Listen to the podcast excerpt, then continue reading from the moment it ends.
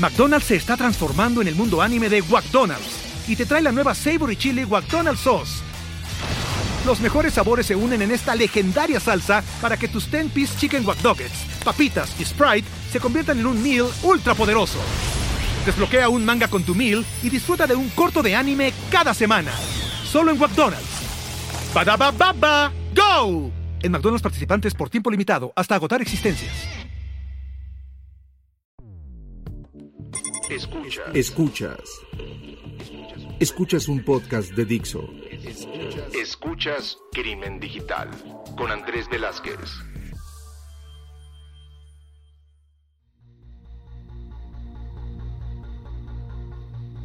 ¿Qué tal amigos? Bienvenidos a esto que es Crimen Digital, su podcast de ciberseguridad, delitos informáticos, todo lo que tiene que ver con el cibercrimen. Mi nombre es Andrés Velázquez, me encuentran en Twitter, en Facebook y en Instagram como arroba cibercrimen. Y les pido, como siempre lo decimos en este podcast, que nos sigan y nos manden sus comentarios a arroba crimen digital, al Facebook de Crimen Digital o en la página de Crimen Digital para poder llegar a saber que nos están escuchando, qué es lo que les han gustado, qué es lo que no les ha gustado y pues recibir es información que a nosotros nos ayuda mucho para poder llegar a estar planeando los próximos episodios. Y pues sí, el día de hoy vamos a tener un episodio muy interesante porque vamos a estar conversando de un área completamente, pues digamos que de nicho, pero que al final del día nos afecta a todos o todos tenemos algo que ver con ello. Y es precisamente el sector financiero. Y para ello Hoy tengo conmigo a Juan Carlos Medina, alguien que tuve la oportunidad de conocer no hace mucho tiempo, pero que hubo clic inmediatamente. Agradezco a quienes me lo presentaron, dos personas de Estados Unidos latinos que me invitaron a, estar en un foro con él. Y de ahí creo que se dio esta situación donde hay mucho todavía por platicar con él, pero el día de hoy lo quise llegar a invitar aquí a Crimen Digital. Juan Carlos, muchísimas gracias por estar el día de hoy con nosotros. Hola Andrés,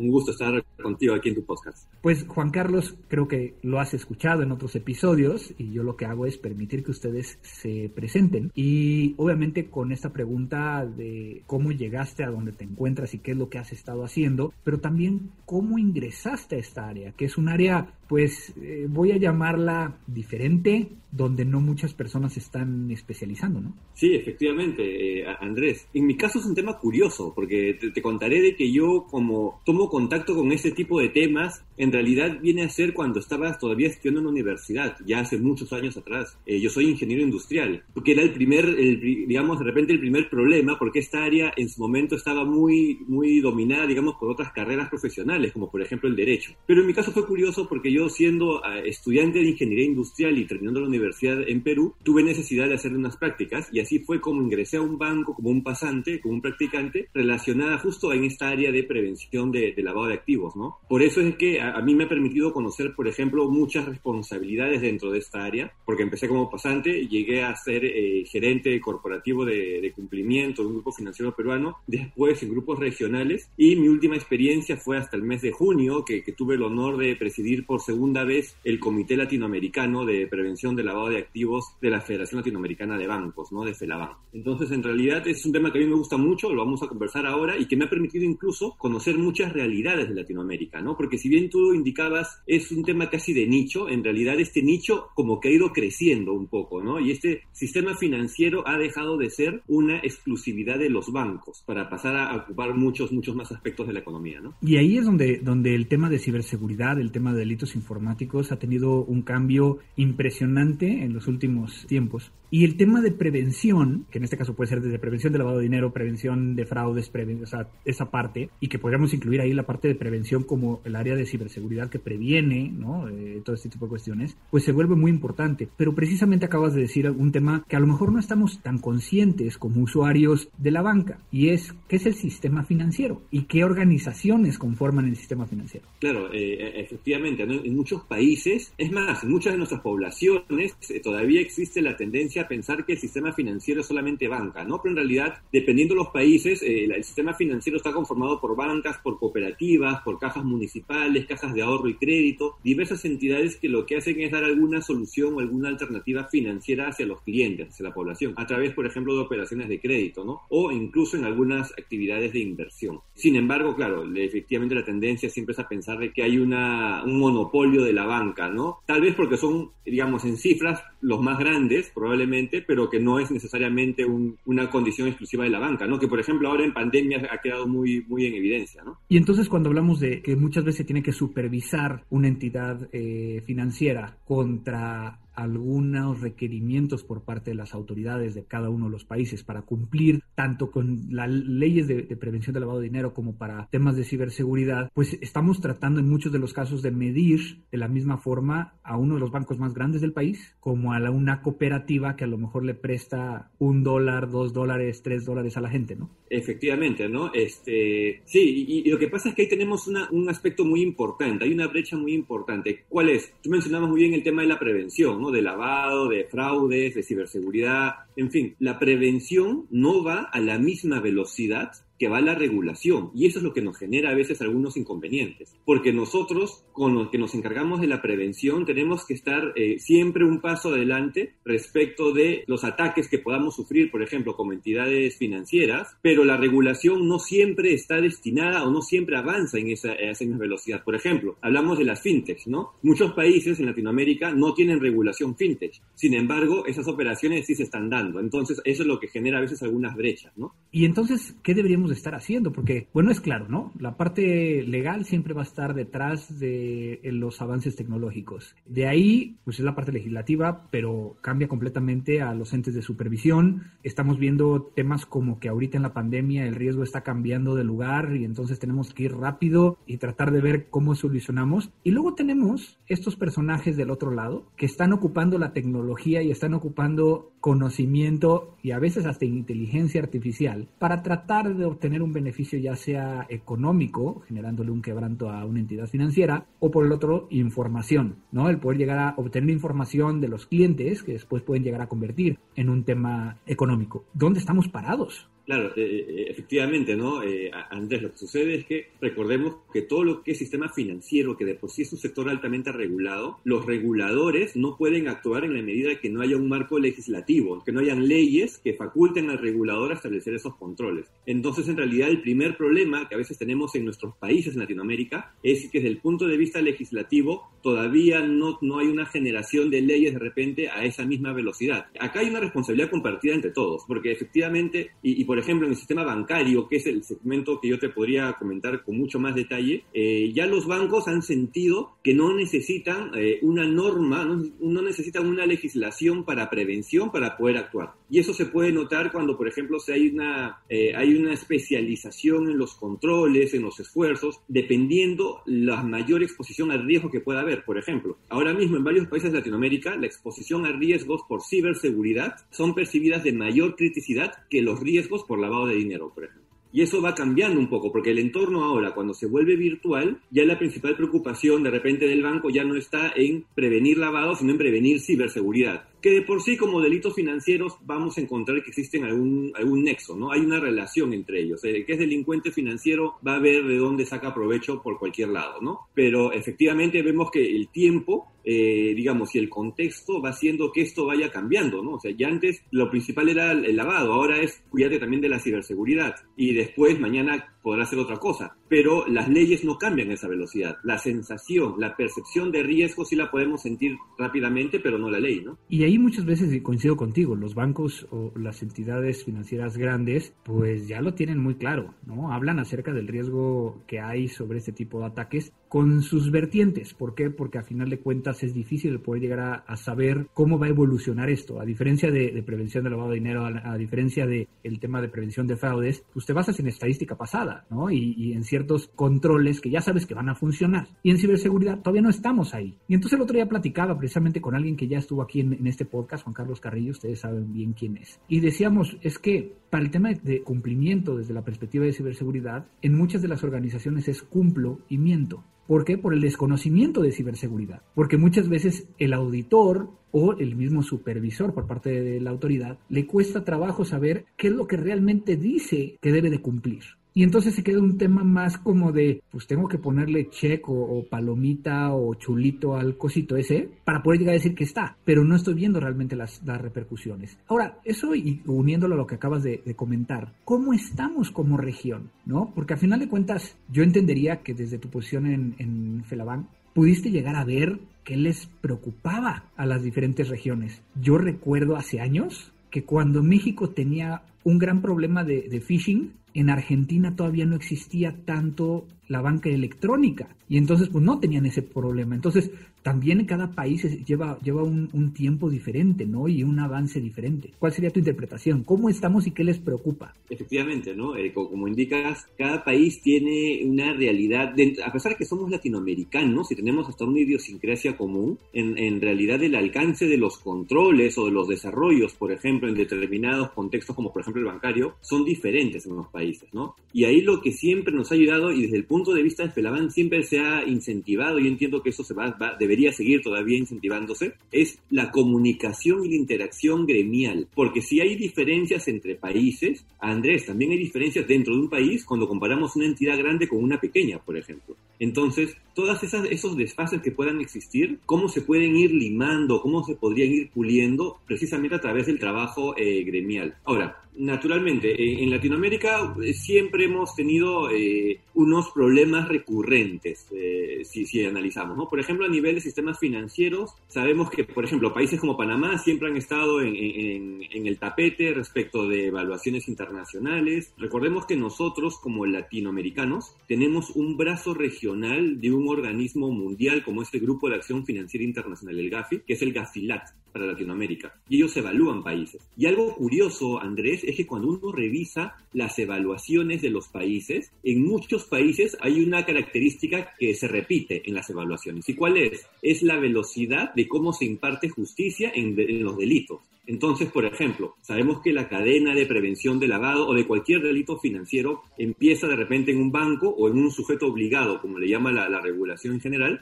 eh, haciendo un reporte, ¿no? Del oficial de cumplimiento que hace un reporte, que va a su unidad de inteligencia financiera, que después pasa a un ministerio público y que finalmente pasa a un, a un juzgado para dictaminar si la persona es culpable o no es culpable, si va a la cárcel o si no va a la cárcel, el imputado, ¿no? ¿Y qué es lo que sucede? Todos estos eslabones de la cadena suelen trabajar de manera rápida, pero lo curioso es que cuando uno revisa las evaluaciones, los grupos evaluadores internacionales llegan a una conclusión. Y la conclusión es que el último eslabón de la cadena, que es la que tiene, digamos, el Poder Judicial, suele ser a veces tan grande que los delitos pueden hasta prescribir antes que se acabe el, juicio. Entonces, al final, eh, a veces para las, personas que trabajamos en prevención podemos sentir que es desalentador, ¿no? El tanto esfuerzo que hacemos, ¿para qué empezar corriendo si después de repente al final mm, eh, terminamos yendo a pasos de tortuga y tal vez no pueda llegar a concretar ese, ese círculo completo, ¿no? Y eso ocurre también eh, a, nivel, a nivel general en los países. O sea, para mí lo curioso, y, lo he tocado cuando he conversado incluso con evaluadores internacionales de cada país, porque me ha tocado justo conversar cuando evalúan cada uno de los países, y es algo curioso, porque efectivamente es algo que se repite en mayor o menor medida, pero que siempre está presente en todas las evaluaciones de los países.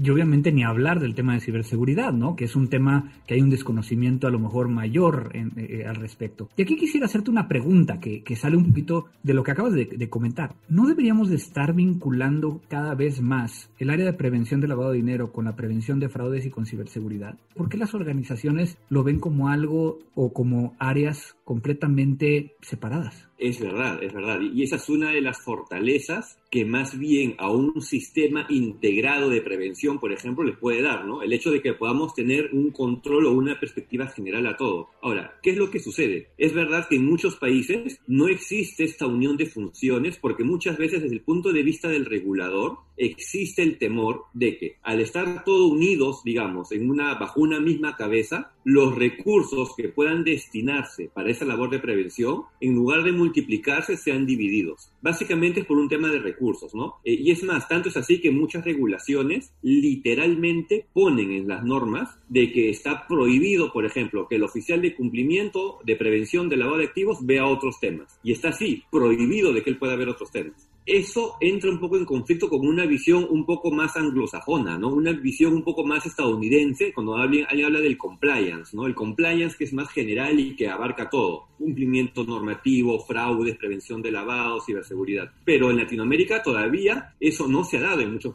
eh, en muchos países, ¿no? Sin embargo, hace unas semanas ya más o menos, por ejemplo, aproximadamente en septiembre, eh, ya más o menos Colombia ha emitido una nueva actualización de su regulación. Eh, llamada por ellos como el SARLAF 4.0, donde dentro de varias, varias incidencias que están planteando, por ejemplo, indican de que el oficial de cumplimiento ya no tiene que ser necesariamente de dedicación exclusiva. Y eso es algo novedoso. Y es algo novedoso ¿por qué? Porque a nivel regional, al oficial de cumplimiento siempre se le ha dicho, tú eres exclusivo para prevención de lavado. Si hay cosas de ciberseguridad, que lo vea el encargado de ciberseguridad. Si hay cosas de fraude, que lo vea el encargado de fraude. Entonces, desde un punto de vista general en, una entidad financiera, por ejemplo, nos llenamos oficiales. Tenemos un oficial para ciberseguridad, un oficial para prevención de lavado, un oficial para fraudes y a veces esa disociación puede no ayudar a una visión integral de, digamos, de la prevención. El tema de ciberseguridad, Andrés, efectivamente es algo que cada vez cobra más fuerza. Yo, te lo comento, por ejemplo, hace hasta el año pasado, por ejemplo, había una alta incidencia en países como República Dominicana de poder tener o poder dotar el peso y trascendencia al oficial de ciberseguridad incluso por encima del oficial de prevención de lavado de activos es un poco más por sensaciones, ¿no? Y obviamente, y, te faltó el oficial de, protección de datos personales, ¿no? Que también está dentro de todos estos oficiales que ahora tenemos, ¿no? Pero me llama mucho la atención esto que acabas de comentar de República Dominicana, un país que pues conocemos, ¿no? Que cada vez más entidades financieras grandes están mudando para allá, por los beneficios fiscales, por diferentes cosas más allá de eso, pero que también pues es un país donde más clonación de tarjetas hay, donde más problemas tecnológicos tienen. Entonces, me llama la atención, ¿no? Eh, porque al final de cuentas el lavado de activos o el lavado de, dinero, como le decimos también en, otros países, pues es un, yo lo vería más problemático y con una repercusión mayor que el mismo tema de ciberseguridad, ¿no? ¿Por qué entonces le están dando este cambio? Eh, yo, yo, creo que más que todo, de repente esta fuerza que se le pueda estar dando a ciberseguridad, notemos porque es un tema nuevo. Y entonces de repente a veces, eh, como nuestra propia condición humana, ¿no? Ante lo desconocido, tratamos de ser más conservadores. Al ser un tema nuevo y de repente un tema que todavía no se maneja en el sector privado ni tampoco en el sector público. Hay que reconocer que a veces reguladores, los reguladores igual que el sector privado que nosotros aprendemos en el camino. Nosotros aprendemos juntos. Entonces, de repente, ante esa caja negra que puede ser ahora la ciberseguridad, es lo que dicen, bueno, esto que no conozco cómo se come tal vez, entonces necesito empoderarlo para que pueda tener la cantidad de recursos suficientes, por ejemplo, asegurar o garantizar recursos suficientes para que puedan prevenir ese tipo de situaciones, ¿no? Y de repente el tema del lavado de dinero termina siendo un poco un tema antiguo, ¿no? Bueno, lavado ya tiene varios años analizando con pros y contras, no, las entidades financieras se han caído, se han levantado, pero es un tema que sigue todavía en camino. ¿no? Sabemos perfectamente que muchas organizaciones están volteando hacia lo atractivo que es las fintech. Tú lo decías hace rato estas fintech que yo siempre que me piden, eh, ya sea mentorearlas o, algún consejo, yo les digo, no solo las fintech, sino prácticamente todas las startups, pues necesitan un abogado, un contador y, alguien de ciberseguridad. Porque muchas de esas fintech pues van a operar en un, en un medio digital y que vas a tener los mismos riesgos que si no tuvieras el contador o si no tuvieras el abogado, ¿no? Pero tú cómo lo ves? Porque a final de cuentas así tocó verlo como parte de Felaban desde una perspectiva yo creo que más preocupante, ¿no? Sí, no, lo que pasa es que si analizamos de una manera muy objetiva por qué se da el desarrollo de las fintech, en realidad las fintech también empiezan a cubrir un gran vacío que haciendo un mea culpa a veces lo el sector financiero ha dejado en la población. O sea, para una persona que tiene necesidades financieras, muchas veces le es más práctico acercarse a una fintech que tiene una menor cantidad de requisitos o una menor cantidad de, digamos, de condicionamiento para operar, que tal vez lo tiene la banca. Y eso obedece básicamente a un tema de regulación, ¿no? Por eso es de que yo he escuchado a veces a algunos, algunos banqueros que dicen, no, pues no podemos competir con la fintech porque no estamos en igualdad de condiciones. Ellos pueden trabajar como quieren porque no hay regulación que los controle, mientras que a los bancos, para poder levantar un lápiz, hay que pedir permiso al regulador, ¿no es cierto? Entonces tenemos una serie, o, decían, hay una especie de, hay una estructura de costos que no tiene la fintech y que de repente eso la hace más competitiva. Pero yo pensando y haciendo un mea culpa, siento que también a veces los bancos en ocasiones como que se han quedado sentados un poco en el tema y no han, no han querido avanzar un poco más Y ahora muchas entidades financieras, muchas entidades bancarias regionales se han dado cuenta que más bien eh, las fintech están en un buen mercado, en un buen este, segmento de la población y algunos bancos incluso empiezan a comprar fintech. O sea, estos emprendimientos nuevos que empiezan a salir, después el banco ve, oye, pero este emprendimiento está que le, le, va muy bien y de repente no tiene los recursos suficientes y yo si soy banco y si soy grande lo compro. Lo compro y ya tengo un acceso también a lo que viene a ser, a lo que viene a ser las fintech, ¿no? En ese sentido, eh,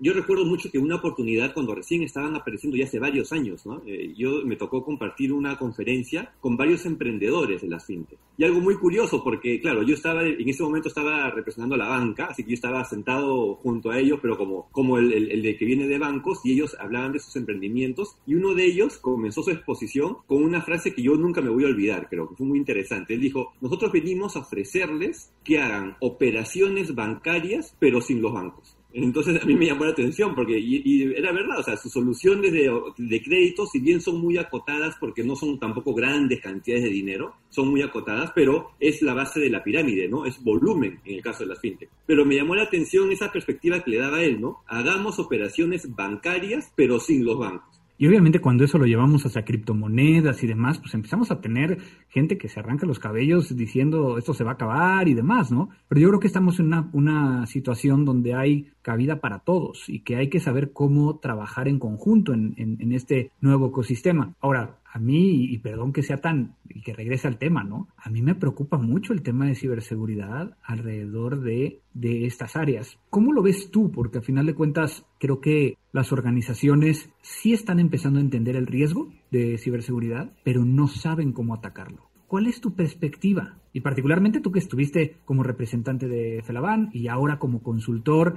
incluso como académico, pues, ¿cómo lo ves? Bueno, en realidad eh, el tema de, ciberseguridad yo creo que cada vez va a tener mayor trascendencia y mayor peso en muchas organizaciones. ¿ah? En este caso hablamos del sistema financiero, pero en realidad yo creo que abarca todas. ¿no? Hay una necesidad muy grande por conocer el tema. Ahora mismo yo encuentro de que el sistema bancario hay un hambre muy grande de conocer cómo es que esto se puede controlar o se puede gestionar. Dependiendo del tamaño, por ejemplo, hay organizaciones bancarias que a pesar de que se tiene en los esquemas de ciberseguridad ya muy definidos, en muchas áreas empiezan a tomar capacitación en, este aspecto, ¿no? Y cuando hablamos de lavado de dinero asociado efectivamente a lo que es la ciberseguridad, el lavador va a ver la forma de poder mezclar esos fondos ilícitos de alguna forma en el sistema financiero, en el sistema bancario. Entonces, la ciberseguridad ahora, por ejemplo, y, yo, eso yo, yo te lo puedo confirmar, muchos vicepresidentes de cumplimiento, vicepresidentes de prevención de lavado, vicepresidentes de gestión integral de riesgo de toda Latinoamérica lo tienen como una prioridad. A mí muchas veces hasta a veces me llaman y me preguntan, oye, si conoces a alguien que pueda, eh, pueda referir a alguien que le pueda dar una capacitación especializada en ciberseguridad porque el riesgo lo persiguen como que muy alto. Entonces hay, por ejemplo, iniciativas como este podcast, iniciativas eh, como esta lo que hacen es fomentar o incluso dar alguna o, aumentar la oferta de capacitación especializada que el día de hoy necesitamos. Y en el sistema financiero eso es vital porque el sistema financiero, por una falla, y eso seguro bien lo conoces tú Andrés, por una falla en ciberseguridad, nos dejan vacío el banco. O sea, el banco puede perder todo y no necesita una mayor frecuencia. Basta con un solo golpe en ciberseguridad y se trae abajo la tesorería, por ejemplo, ¿no? Ya sabemos que va a pasar en muchos países, incluso México también, que muchas veces está preocupado por, por este tipo de situaciones. Por eso yo creo, Andrés, que en realidad, como veo la ciberseguridad? La veo como un riesgo que cada vez es más valorado en el sistema financiero. Y esa valoración va a llevar a un mayor nivel de especialización en los profesionales que ahora necesitan conocer ese tema para poder prevenir. Y esto es más allá, y eso es independiente de que haya o no una regulación, de que el país saque leyes o se demore en sacar leyes para prevenir esto. Al día de hoy ya es un problema para la entidad financiera que tiene que resolver, con o sin leyes, ¿no? Yo creo que el, sector financiero es el que más ha avanzado y el que más ha hecho equipo en cada uno de los países, incluso a nivel regional. Digo, a diferencia de otros mercados, ¿no? De que obviamente pues no lo ven tan, tan cercano. Obviamente yo creo que esto es por el hecho del el uso de la tecnología de la información, Digo, tenemos bancos que ya ni siquiera tienes que firmar autógrafamente, sino que firmas digitalmente. El hecho de poder llegar a abrir cuentas, como tú bien lo comentabas, de forma remota, que ahorita ante la pandemia, pues nos está trayendo nuevas formas de poder llegar a ver el cómo abrir estas cuentas, pero también que, nos trae los riesgos, como lo hemos platicado. Pues eh, Juan Carlos, a, final de cuentas, creo que estamos en el mismo canal y quisiera hacerte una última pregunta antes de, despedirnos. Tú que estás más metido en este tema de lavado de dinero, lavado de activos, ¿qué tendría que cambiar dentro de las entidades financieras, tanto de lavado de dinero, lavado de activos, prevención de fraudes, que tuvieran que acercarse más a temas de ciberseguridad? ¿Qué necesitan de nosotros? Yo creo que en realidad eh, lo que parte es de una necesidad de integrar o cambiar el chip, digamos, que tenemos eh, muchas veces, sobre todo los decisores. Estoy hablando de una junta directiva, de un consejo de administración, del presidente de una entidad, por ejemplo, ¿no? No necesariamente del, nivel gerencial, porque a veces nosotros eh, encontramos gerentes que sí conocen el tema, pero al final ellos no son los que deciden. Entonces lo importante es empezar a crear una cultura de prevención, y digo prevención en general, ¿ah? o sea, hablamos de lavado de activos, prevención de fraude, ciberseguridad, una cultura de prevención y de gestión integral de riesgos, pero desde la parte más alta de la organización. Esto llámese incluso desde el dueño de la organización, el dueño, la junta directiva, los, los accionistas, el consejo de administración, para que de esta manera, bajo un efecto cascada, se puedan implementar en, mejor medida, ¿no? Yo creo que ahí tenemos una, brecha, ¿no? Y, la brecha, ¿por qué es? Porque a veces todavía no uno siente que pueda estar expuesto a ese riesgo, ¿no? Que lamentablemente a veces ocurre, ¿no? A veces uno dice, no, eso a mí nunca me va a pasar hasta que le pasa al vecino, ¿no? Y el día que le pasa al vecino, ya recién todos, ah, ahora sí me voy a cuidar. El problema es que, claro, nadie quiere ser el primero, ¿no? Nadie quiere ser el primero y el primero es el que termina pagando los platos rotos, como decimos a veces, ¿no? Y los demás ya después te van a ordenar. Pero yo creo que eso, con la integración que se está dando a nivel internacional, cada vez se va, se, va eliminando, ¿no? Porque ahora ya no necesitamos que le pase a mi vecino. Eh, le puede haber pasado a alguien en otro país, pero con el Internet lo conocemos de inmediato. Y evidentemente esos riesgos, sobre todo cuando hablamos de delincuentes financieros o gente que quiere aprovechar esas brechas en ciberseguridad, no conocen fronteras. O sea, ellos no respetan fronteras. Más bien ellos les conviene trabajar entre varios países para poder aprovecharse diferentes grados de desarrollo en marcos sancionatorios, legislativos, en fin, ¿no? Lo que fuera.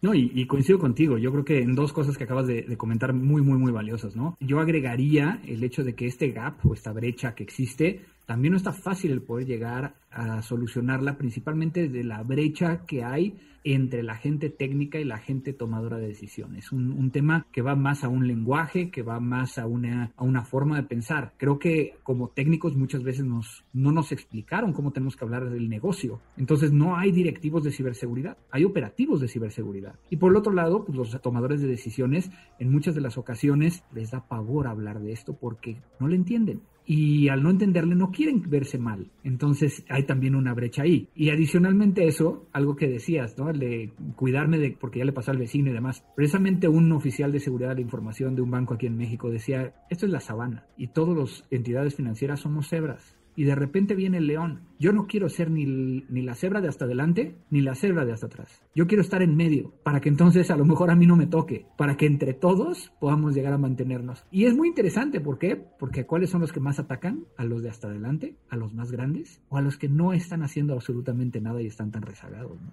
Exacto, efectivamente, ¿no? Porque tiene diferentes incentivos, ¿no? Eh, digamos, el que quiere hacer este tipo de ataques sabe que si le da al que está adelante, con una sola falla le puede sacar millones, ¿no? Y el que está atrás de repente no tendrá millones, pero sabe que puede tener la base de la pirámide, tiene volumen ahí de repente, ¿no? Y también puede, puede aprovecharse ahí. Yo creo, Andrés, que una alternativa, y de repente por ahí, ¿no? Si, si es que como sugerencia, así que por ahí nos están escuchando reguladores, por ejemplo, en varios países, varios de ellos grandes amigos míos, pero siempre lo he comentado, de repente una alternativa podría ser el de poder poner como una exigencia que a nivel de los decisores, directivos, por ejemplo, junta directiva, haya por lo menos un especialista en ciberseguridad. Recordemos que a ese nivel los reguladores tienen que dar aprobaciones, ellos aprueban la designación de directores, pero imagínate que podamos asegurar por norma, y una entidad financiera nunca va a ir contra la norma, o sea, ellos se van a alinear inmediatamente, que por regulación se diga, todos los directorios o todas las juntas directivas deben tener por lo menos a una persona especialista con el background de ciberseguridad. Es más fácil convencer ahí porque entonces a nivel de esos decisores ya una persona que esté sentado, una persona que ocupe esa silla va a poder transmitir de una manera más directa cuáles son esos riesgos de ciberseguridad. ¿no? Me parece perfecto y es algo que coincido contigo. He tenido la fortuna de, de estar frente a consejos de administración del sector financiero aquí en México y creo que eso es lo que nos falta. Alguien que pueda llegar a ser este traductor